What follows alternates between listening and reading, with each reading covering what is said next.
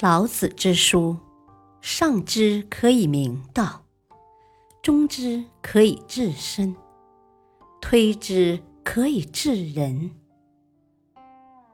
不读《道德经》，不懂中国文化，不知人生真谛。《道德经》的人生智慧。为人类谋福。二十一世纪是环保的世纪。有人认为，有着几千年古老文明的中国，有哲学，有文学，但是没有科学。即使中国在很长的历史时期中，曾经在各方面都领先于世界各国。也被说成只是工艺上的先进，而不是科学上的发达。如果说我们只有工艺没有科学，这种话很牵强。你看现在很多出土的东西，我们一直搞不清楚是怎么保存下来的。这就证明古代的科学技术，直到今天。我们还没弄清楚，当时的中国重视四书五经，重视考试，而那些技术人才却得不到应有的尊重和重视。他们没有机会升官发财，只有默默的耕耘。但是我们不能够忽视他们的贡献。前面已经讲过，道家最关心的。就是人与自然要和谐共生。现在全球污染严重，气候异常，我们不应该继续像十九世纪、二十世纪那样拼命、盲目的发展科技。我们不应该再说二十一世纪是科学的世纪，反而应该说二十一世纪是环保的世纪。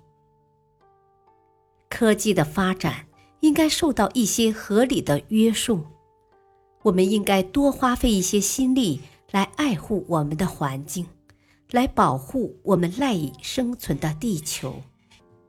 现在的人最大的问题是把精神和物质分开来看。现在全世界的人都盲目的要求物质的满足，当今之事。当我们把迷信消除以后，连带着理想也没有了。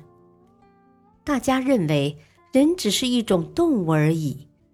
人类学的研究成果认为，人本身没有什么了不起，只不过是动物的一种而已。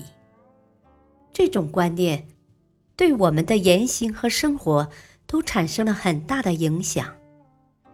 如果一个人把所有注意力，都集中在物欲的满足上，他的内心一定是很空虚的。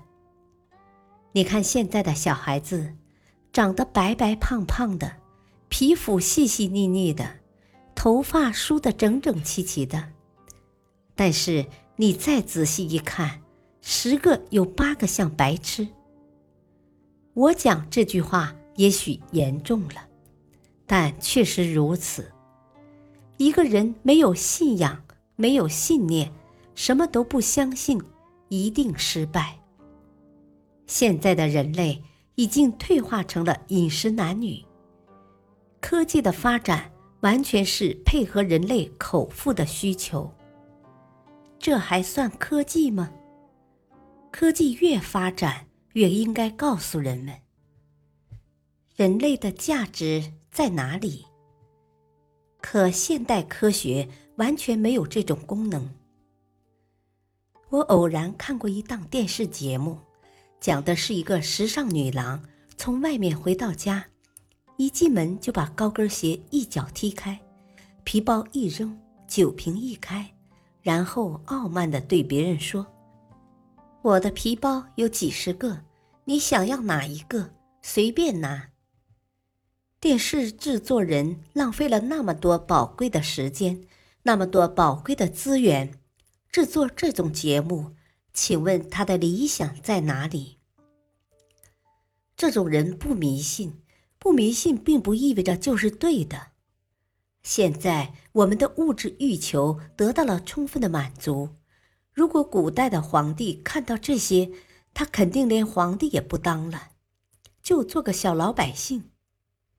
可是，当今却有很多人患上忧郁症、失眠症，晚上吃了安眠药都睡不着，弄得自己紧张兮兮的，整天觉得压力太大，这又何苦呢？